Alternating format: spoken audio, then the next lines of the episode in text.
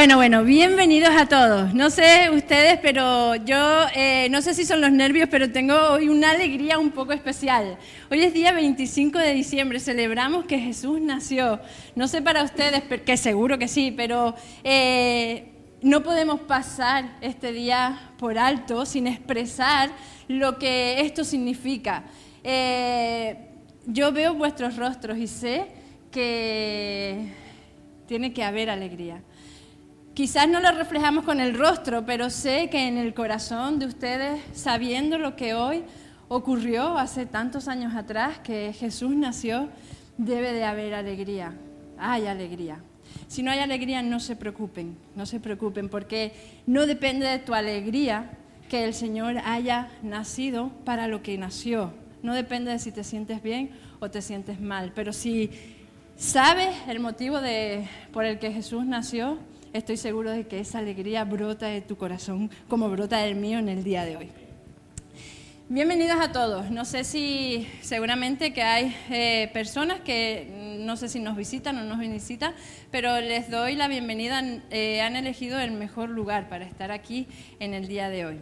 Bueno, en la Biblia encontramos la historia de la Navidad. Eh, en los Evangelios no solo, no solo una vez, en los evangelios nos cuentan la, historia de la Navidad, en cada uno de los evangelios muchas veces, y además Isaías lo predijo desde 700 años antes, por lo tanto entendemos que esto debe ser importante. Es una historia que a día de hoy se recuerda y se recordará. Han pasado muchas cosas aquí en el mundo, en España, en Canarias, han pasado muchas cosas súper importantes, pero que a día de hoy ya casi ni se recuerdan, ni se nombran. ¿Quién se acuerda del Delta? ¿Alguien se acuerda? ¿Verdad? Ya casi, ya casi ni se nombra. el 11S, por ejemplo, el atentado eh, contra las Torres Gemelas, o el, lo más reciente, el volcán de La Palma. Claro que lo recordamos, pero que ya casi ni se nombra. Y esto todo tiende a desaparecer. Es muy probable que nuestros hijos, nuestros nietos ni se acuerden el día de mañana, porque a no ser que tengan un superabuelo que se lo recuerden en cada instante, no se van ni siquiera a, a acordar. Sin embargo, la historia de Jesús no solo se recuerda a día de hoy, sino no se recordará por y para siempre, porque bien lo dice en Lucas 21:33, el cielo y la tierra desaparecerán, pero mis palabras no desaparecerán jamás. Lo más importante que hay en la palabra de Dios no es su significado. Son libros que relatan lo más importante de la vida de Jesús, pero lo decisivo no es saber la historia, sino el significado de, de, esa historia. ¿Qué significado tiene esa historia para tu vida? ¿Qué significado tiene lo que Jesús vivió? No es solo saber la historia de Jesús, sino qué significado tiene eso, qué, lo que Jesús vivió, qué significado tiene eso para tu vida. Les pongo un ejemplo de lo que eh, las historias que hay en la Biblia y del significado que eso debe tener y cómo debe aplicar. Por ejemplo, eh, los panes y los peces que, esa historia seguro que la recuerdan, seguro que la saben, ¿verdad? ¿Qué significa esa historia? Esa historia, es, recuerdan que había una multitud y Dios cinco, con cinco panes y dos peces, o al contrario, cinco panes y dos peces, le dio de comer a una gran multitud. Eso es una historia. Si se queda simple una historia, es una historia. Pero ¿qué significa esa historia para tu vida y para mi vida? Bueno, yo saqué una conclusión, una conclusión rápida, que cuando lo que se tiene se reparte, da para todos y sobra. ¿Y cómo aplico eso a mi vida? Cuando damos lo que tenemos y repartimos, da y sobra. Es un ejemplo de cómo una historia, el significado que tiene y cómo lo aplicamos a nuestras vidas. Lo más, importante que tienen los relatos de la Biblia es lo que significa para nuestras vidas y cómo reaccionamos. Bueno, ahora viene la historia de Jesús. ¿Qué significa la historia de Jesús? Para nuestras vidas y cómo reaccionamos nosotros antes, antes al saber y conocer la historia de Jesús. En Isaías 9, 6, 7 dice, pues nos ha nacido, a ti y a mí, nos ha nacido. Un hijo se nos ha dado, a ti y a mí, un hijo se nos ha dado el gobierno descansará sobre sus hombros y será llamado Consejero maravilloso, Dios poderoso, Padre eterno, príncipe de paz. Su gobierno y la paz nunca tendrán fin. Reinará con imparcialidad y justicia desde el trono de sus antepasados David por toda la eternidad. El ferviente compromiso del Señor de los ejércitos celestiales hará que esto suceda. Eh, la historia de Jesús te incluye y me incluye yo creo que es importante que sepamos la verdadera historia de la Navidad, que sepamos la verdadera historia de quién es Jesús, de lo que Jesús vivió y cómo eso implica a tu vida y a mi vida, porque Él te está incluyendo y me está incluyendo a mí también. Te presento un poquito del Jesús del que estoy hablando. Eh, solo a través de Jesús puedes tener comunión con Dios. Si en algún momento te has preguntado dónde está Dios, yo me lo he preguntado en muchas ocasiones. Dios está en Jesús. Si quieres conocer a Dios, tienes que hacerlo a través de Jesús. Es la única manera, Jesús es la única manera de que tengamos comunión con el Padre, con Dios. En Iglesia Salén Tenerife seguimos a este Jesús, a este Jesús que lo dio todo por ti y por mí, a este Jesús que quiere presentarte al Padre, a este Jesús que quiere en, todo, en toda la historia de la Biblia, en todo lo que podemos leer, en todos los evangelios, Jesús, su meta, su, el propósito de Dios con Jesús en esta tierra es darte conocer al Padre y el propósito que tiene para tu vida. Dios es amor expresado en Jesús. Dice en primera de Juan, el que tiene al Hijo tiene la vida. El que no tiene al Hijo no tiene la vida. Jesús en los Evangelios continuamente nos invita a seguirle. No vamos a ver en, los Evangelios, no vamos a ver a un Jesús diciendo, adórenme, adórenme, adórenme. No, vamos a ver a un Jesús en todo el tiempo, en toda la Biblia, en todo el tiempo que estuvo aquí en la tierra, donde decía, síganme, síganme, síganme, porque esta es la única manera de conocerle a Él y por lo tanto a Dios. Descubrir el plan de Dios que tiene para ti es la meta y el propósito que tenía Jesús en esta tierra. Dios ha hecho a Jesús humano. Lo, lo mandó a esta tierra y lo hizo humano por completo un humano que no pecó en ningún momento. Nosotros somos humanos, pero somos incompletos. Estamos machucados por aquí, machucados por allí, nos pasa una cosa por aquí, una cosa por allá. Pero Jesús ha sido un hombre que vino a esta tierra, humano, que sentía y padecía como tú y yo sentimos, pero Jesús es un Dios, es Dios y es Dios completo. Si quieres conocer a Jesús, si quieres conocer a Jesús, tienes que acercarte a Él. Y tú puedes decir, ¿cómo me acerco a Jesús? ¿Cómo lo puedo hacer? Pues mira, hoy te estás acercando a Jesús. El que estés aquí hoy conociendo un poquito más de lo que aquí se hace, de, la palabra de Dios, de lo que hablamos, eso ah, estás haciendo, estás conociendo un poquito a Jesús, pero también puedes leer la Biblia. Yo no te pido, aquí no, nadie en, este, en Iglesia Salen Tenerife, nadie te va a pedir que te creas lo que aquí decimos.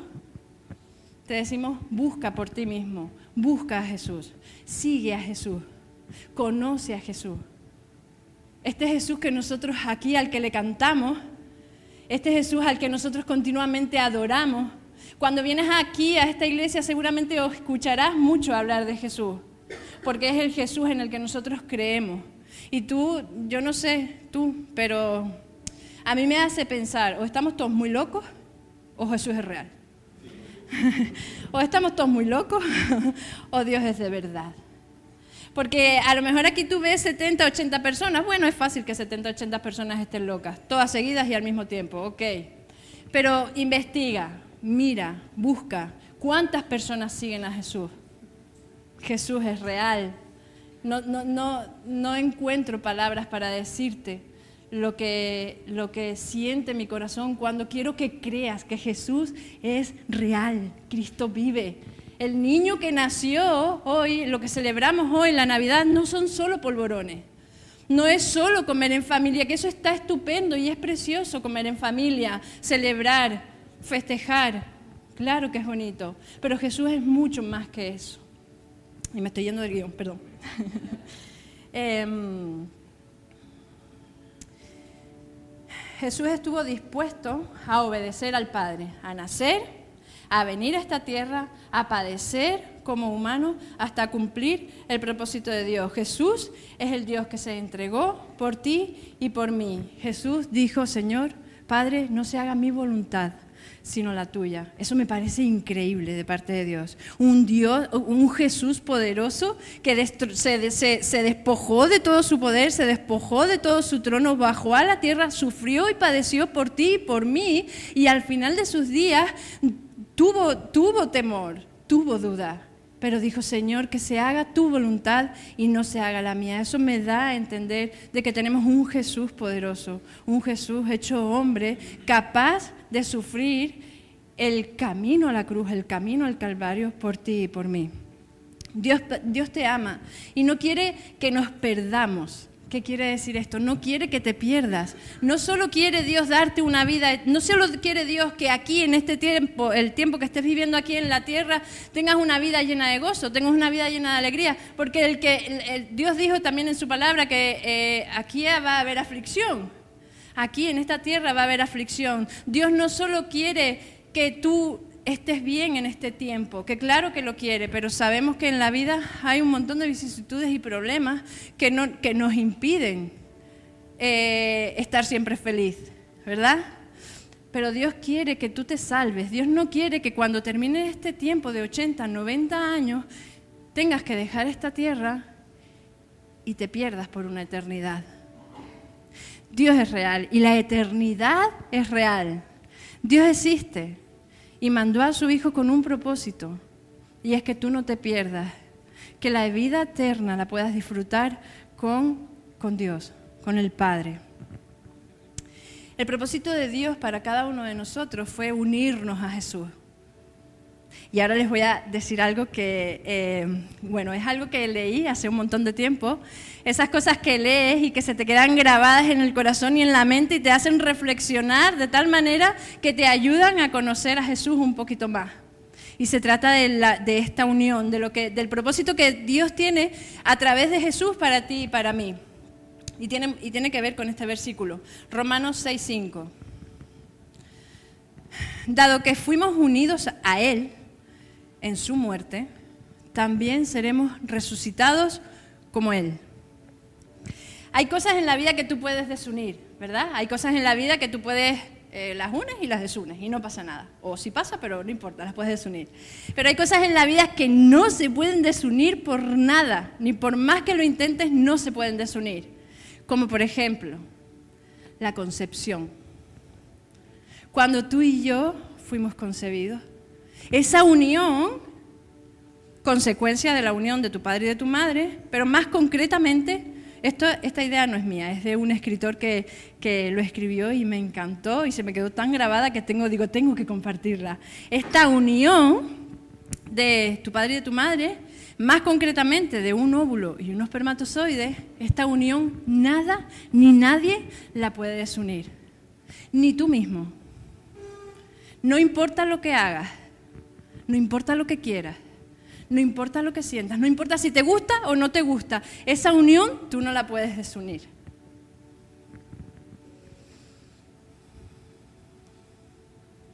Lo mismo pasa con nuestro nacimiento espiritual.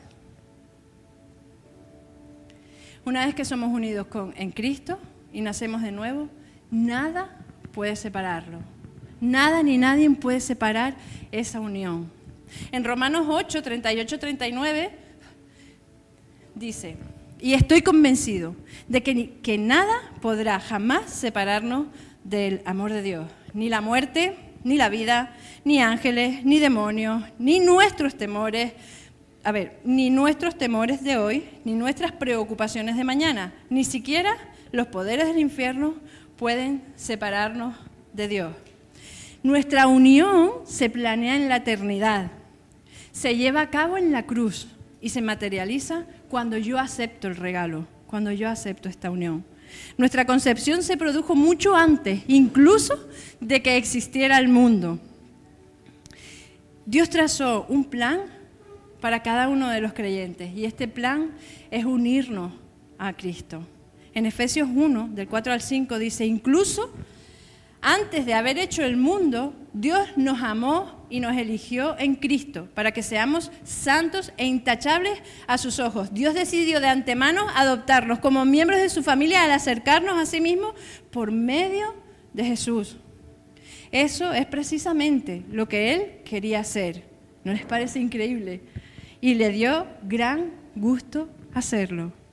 Dios organizó la historia de toda la humanidad para que este plan pudiera llevarse a cabo en un, en un momento singular e histórico, la crucifixión.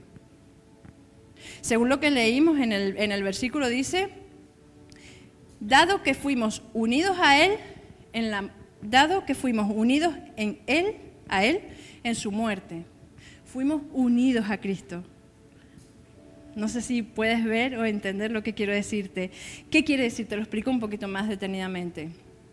Aunque no existíamos, aunque todavía tú y yo no existíamos, no éramos carne, ya estábamos en la mente de Cristo, ya estábamos dentro de Cristo, ya estábamos en el vientre de Cristo, ya estábamos unidos a Cristo, aunque no existíamos. Yo sé que la ilustración no es muy buena, pero Pablo lo que quiere decirnos en este tiempo es que ocurre como lo que ocurre cuando una mujer está embarazada.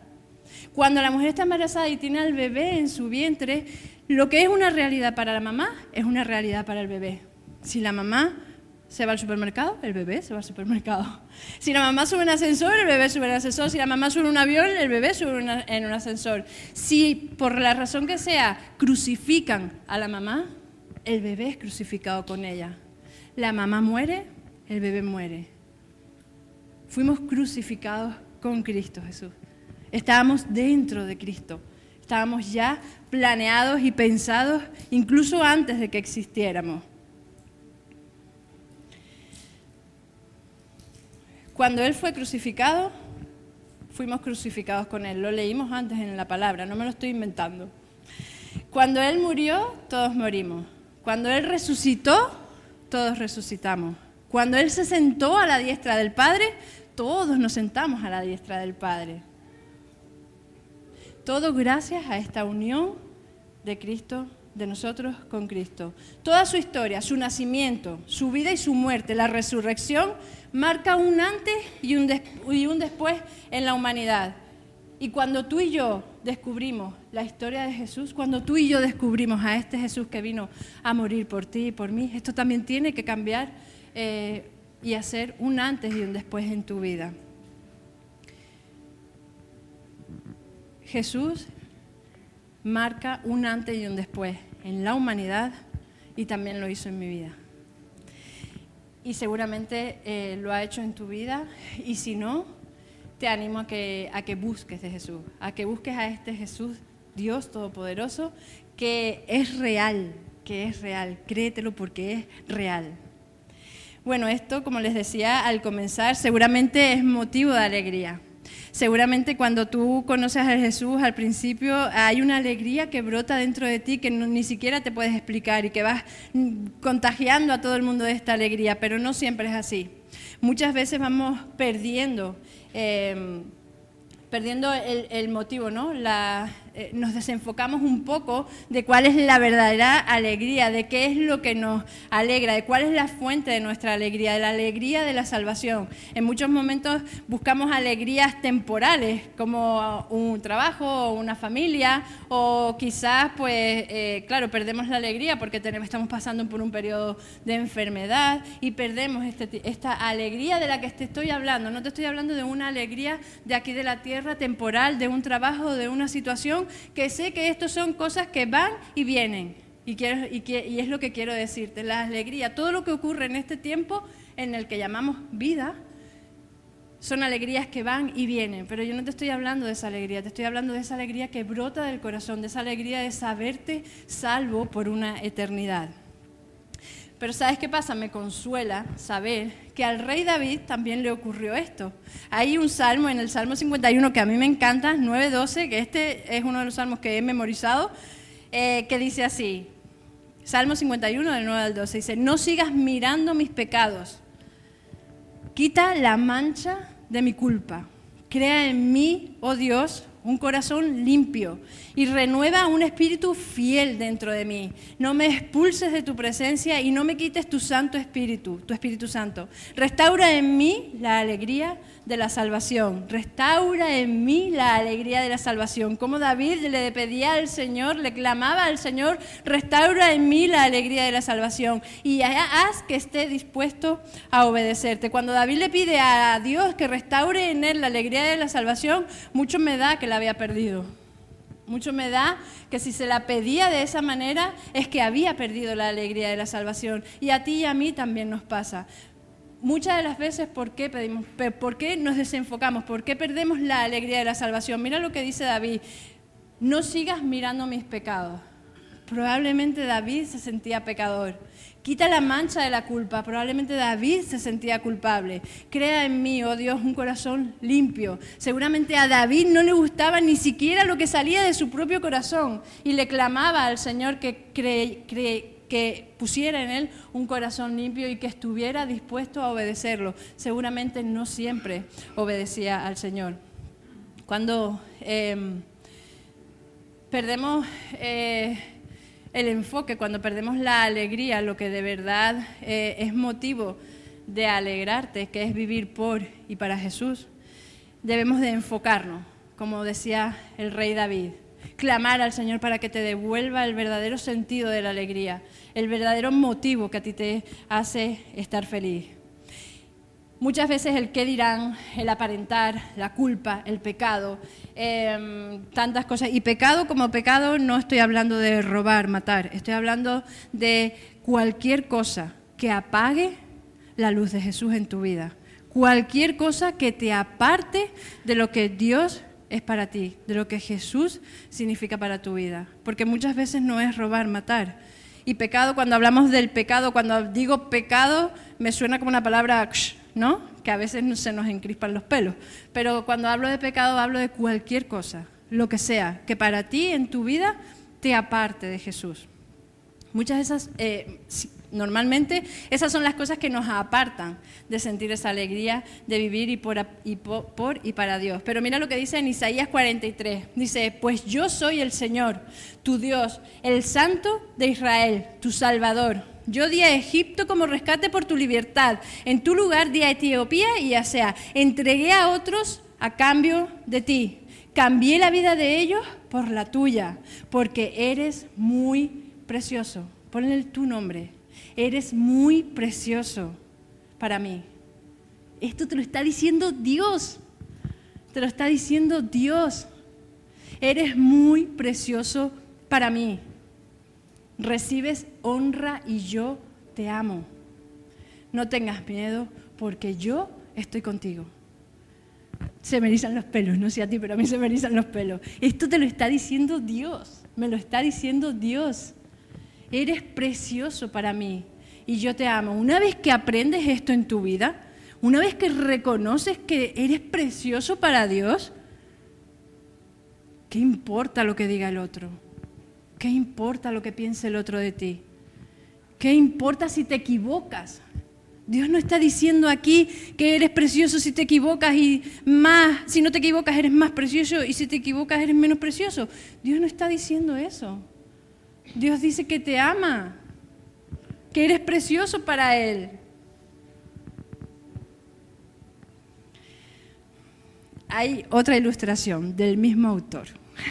que se las voy a decir porque tengo tiempo. Pongo poco, pero tengo tiempo. Imagínate, imagínate que por aquello de querer aparentar, por aquello de, de querer quedar bien ante, ante alguien, por aquello de decir, ¿qué va a pensar de mí? Imagínate que quedas con alguien súper importante, ponle el nombre que quieras, y se te hace tarde se te hace tarde, corres, coges tu coche y corres. Te olvidas de todo y corres. Te olvidas de las señales de tráfico, te olvidas de todo. Porque lo más importante para ti en ese momento es lo que aquella persona está pensando de ti.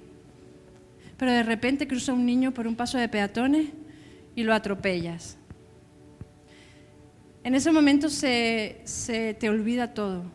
En ese momento da igual lo que los demás piensen de ti.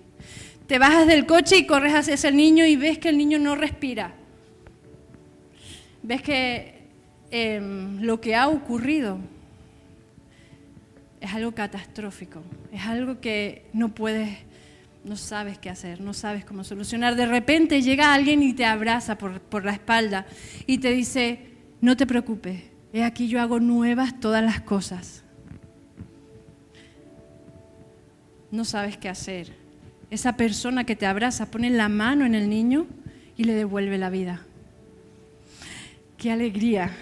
No sabes cómo agradecerle a esa persona lo que ha hecho. Aquello que te iba a condenar de por vida, Él lo ha liberado, lo ha revivido, pero de repente esa persona que pone la mano en el niño y le da la vida, cae al suelo y muere.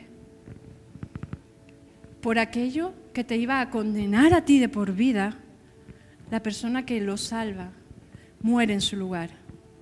Eso ha hecho Jesús por ti y por mí.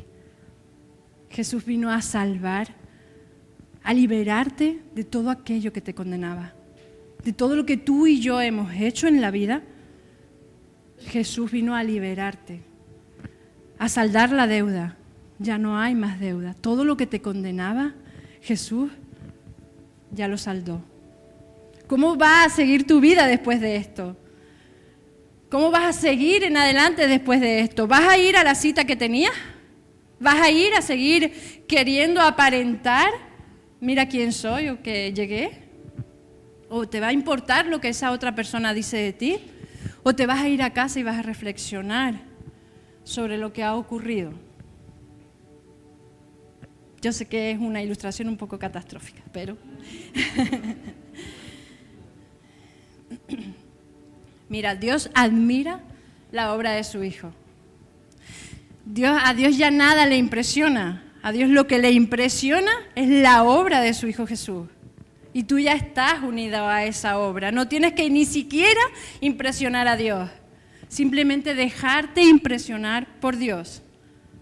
Ya no tienes que impresionar ni a Dios y por supuestísimo a nadie. Entonces no dejes que estas cosas te roben la alegría de la salvación. Necesitamos un libertador. Necesitamos un Salvador. Y ese Salvador ha nacido. Ese Salvador es Jesús.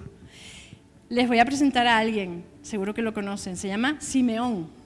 Está en Lucas 2, 25, 31. Y él sabía muy bien de lo que te estoy hablando, de que necesitamos un libertador, de que necesitamos un salvador. Y él vivió toda su vida esperando por esta promesa que iba a llegar. Y quiero, y quiero hacerte ver lo que esta historia de Simeón significa y cómo aplica a tu vida.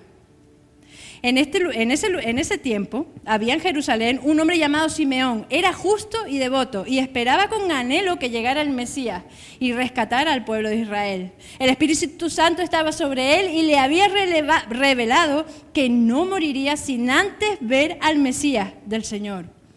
Ese día el Espíritu lo guió al templo. De manera que cuando María y José llegaron a presentar al bebé, de manera que cuando María y José llegaron para presentar al bebé Jesús ante el Señor, como exigía la ley, Simeón estaba allí. Tomó al niño en sus brazos y alabó a Dios diciendo, Señor soberano, permite ahora que tu siervo muera en paz. Como prometiste, he visto tu salvación, la que preparaste para toda la gente, no solo para ese tiempo la salvación que preparaste para toda la gente.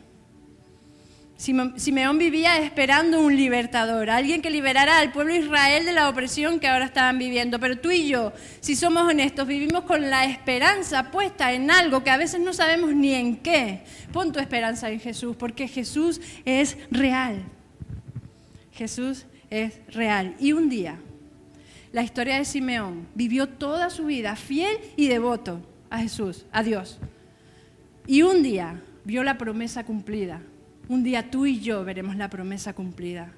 Un día tú y yo veremos la promesa cumplida. Todas aquellas promesas que se nos relatan en la Biblia y que Dios las dice, y las profetiza y te las, y te las da para tu vida porque está escrito en la Biblia. Un día veremos la promesa de Dios cumplida. Hay promesas en el fondo de tu corazón que Dios ha hecho a ti de forma particular y personalmente. Un día vas a ver las promesas de Dios cumplidas. Si no son aquí en la tierra, un día en el cielo, cuando llegues, Dios te va a decir, el por qué sí y el por qué no.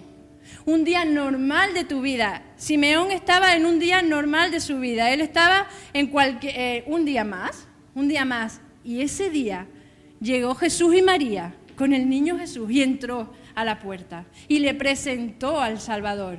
Esa promesa que se le había hecho fue cumplida en ese momento. Simeón alabó al Señor y le dijo, Dios, me puedo morir, llévame ya si quieres, que ya he conocido al Salvador. Un día tú y yo también, esas cosas, eso va a ocurrir. Quizás estás aquí por primera vez y dices, yo ni necesito un Salvador, ni creo que necesite un Salvador. Es más, lo que me está diciendo me suena chino. En algún momento de tu vida, quizás no es ahora, pero en algún momento de tu vida, cuando te resuenen estas palabras en tu mente, clama a Dios, diciéndole, muéstrate, forma parte de mi vida. Y Él lo hará. Un niño se nos es dado. Acuérdate que te lo dieron a ti y me lo dieron a mí. Todos necesitamos de un Salvador. Todos necesitamos que alguien salde todos los desastres que hemos hecho en algún momento de nuestra vida. Y además todos necesitamos que alguien nos ame de una manera incondicional. Ese es Jesús, el que te ama de una manera incondicional. Estoy ya llegando al final solo quiero que pienses en la historia de Jesús. ¿Qué, significado tiene la historia de Jesús para tu vida? La única acción que hay que hacer, conocemos la historia, conocemos el significado de la historia de Jesús y ahora tenemos una acción que hacer, ¿verdad? Como la de los panes y los peces, compartir, ¿no? Ahora tenemos una acción que hacer. La única acción que tienes que hacer en la historia de Jesús es aceptarlo, es creer y aceptar el regalo que Él ha hecho por y para ti. En, segunda, en segunda de Corintios dice, pues Dios hizo que Cristo, quien nunca pecó, fuera la ofrenda por nuestro pecado, para que nosotros pudiéramos estar en una relación correcta con Dios por, por medio de Cristo. No hay mayor pecado, no hay mayor cosa mala que puedas hacer más que rechazar este regalo que Dios te está dando y que Dios te está ofreciendo hoy no hay mayor cosa mala. Imagínate que te regalan lo más preciado que tú te puedes imaginar, lo más valioso que tú puedas desear. Te lo están regalando, te lo están poniendo aquí en la mano y solo tienes que cogerlo. Y no sé a qué le tienes miedo, no sé qué es lo que te impide creer, pero hoy te digo, vale la pena. Todo lo que tengas que dejar, todo lo que tengas que replantearte en tu vida, vale la pena. El factor que determina mi relación y tu relación con Dios no es mi pasado ni mi presente. Ya no es mi pasado ni mi presente. El factor que determina tu relación con Dios es el pasado de Jesús y el presente de Jesús. Es lo que Él hizo. Eso es lo que determina tu relación con Jesús. Bueno, aquí quiero terminar. En resumen, em, la historia de Jesús te eh, incluye a ti y a mí, por lo tanto creo que es importante que la investiguemos. Estamos unidos a Cristo y esto debería de ser motivo de alegría, pero no siempre es así, lo sabemos, no siempre estamos alegres, Él también lo sabe. Hay, hay situaciones que condicionan tu vida, pero tenemos el regalo más valioso, que es la vida eterna. Entonces vivamos con el gozo de saber que lo que pasa aquí es temporal. Cuando lleguemos a la vida eterna, todo va a ser diferente. Va a ser todo unido a aquel que nos amó tanto. Y que nada ni nadie puede separarnos del amor de Dios. Te pido hoy que encuentres en ti lo que apaga la alegría de la salvación, que le apliques la historia de Jesús, el nacimiento, la muerte y la resurrección, que se lo apliques a tu vida y hagas que esta historia de Jesús tenga, sea eh, significativa y produzca un cambio en ti. Sería muy bueno que en el día de hoy puedas decirle, sí, Señor, yo creo. Sí, Señor, yo acepto ese regalo que tú me estás dando. Es libre elección. Dios te lo ofrece, Dios ya hizo su parte, Jesús ya hizo su parte y Él te da libre elección para que tú aceptes el regalo o no lo aceptes. Esto es elección tuya. Pero una cosa sí te voy a decir. lo he dicho muchas veces en el día de hoy, Jesús es real. Dios es real. Y la vida eterna es real. Vamos a orar. Señor, te doy gracias, Padre. Te doy gracias, Señor, por este mensaje que ha cambiado mi vida, Señor, y la vida de tantas personas, Señor. Padre, en la tarde de hoy, Señor, te ruego que tú hagas tu obra, Señor, en el corazón de aquella persona que hoy te necesita, Señor. Que hoy todavía no ha aceptado el regalo de la salvación, Señor, te suplico que tú le convenzas, Señor. Padre, convéncele, Señor. Padre, sabemos, Señor, que es lo que tú más deseas, Señor. Gracias, Padre, porque a nosotros no nos mueve, Señor, ni el dinero, Padre. No nos mueve, Señor, la fama. No nos mueve el aparentar, Señor. Nos mueves tú, papá. Nos mueve tu amor, Señor. Nos mueve tu misericordia, Señor. La misericordia que tú has tenido con cada uno de nosotros, Señor. Y te agradezco, papá, que hayas puesto en el deseo de nuestro corazón el querer formar parte, Señor, y seguir a Jesús, Señor, para seguir avanzando tu obra, Señor. Y es por eso que en esta tarde, Señor, deseo con todo mi corazón, oh papá, que tú obres en el corazón de aquella persona que tú conoces, Señor. En este instante, Señor, que tú hagas la obra, Señor, en su mente y en su corazón, Señor, de esa persona que tanto te necesita, Señor, aunque no lo verbalice con su boca, Señor, pero en su corazón, tú lo sabes, Señor. En el nombre de Jesús te pido que tú estés obrando, Señor. Gracias, Padre Santo por tanto amor incondicional, Señor. Gracias por tanto amor incondicional, Señor, aun cuando no lo merecíamos, Señor, aun cuando ni siquiera existíamos, Señor. Tú ya lo planeaste, Padre. Gracias por unirnos a Jesús, Señor, a tu Hijo amado, Señor. Gracias por eso, papá. En el nombre de Jesús te pedimos, Señor, que nos devuelvas la alegría de la salvación, Señor, si en algún momento la perdemos, Señor. Sé tú, oh Padre, sé tú, Señor, obrando en nuestros corazones, Señor. No sé si en algún momento has hecho esta oración de aceptar el regalo, pero la única acción que Dios te pide en el día de hoy, lo único que tienes que hacer para que la historia de Jesús aplique en tu vida es aceptar el regalo. Voy a hacer una oración y si tú quieres la puedes hacer conmigo. Nadie ni nadie, eh, lo puedes compartir o no lo puedes compartir. El Señor ve tu corazón. Y si quieres hacerlo en este momento, yo lo voy a hacer, todos vamos a repetir y hazlo si quieres libremente, si de verdad hay un convencimiento en tu corazón y quieres recibir el regalo que Dios tiene para ti. Padre Santo, te doy gracias, Señor. Te doy gracias por el regalo de la salvación. Gracias por haber venido a saldar todos mis errores. Gracias, Señor, porque aquello que me condenaba, tú viniste a liberarlo, Señor. Señor, perdóname porque he vivido, Señor, una vida a espaldas de ti, Señor. Y hoy quiero aceptar el regalo, papá. Quiero aceptar el regalo de la salvación. Te lo agradezco, Jesús. Agradezco el sacrificio que tú hiciste por mí. Y quiero de ahora en adelante que tú hagas los cambios necesarios en mi vida. En el nombre de Jesús te lo pido, Señor. Amén.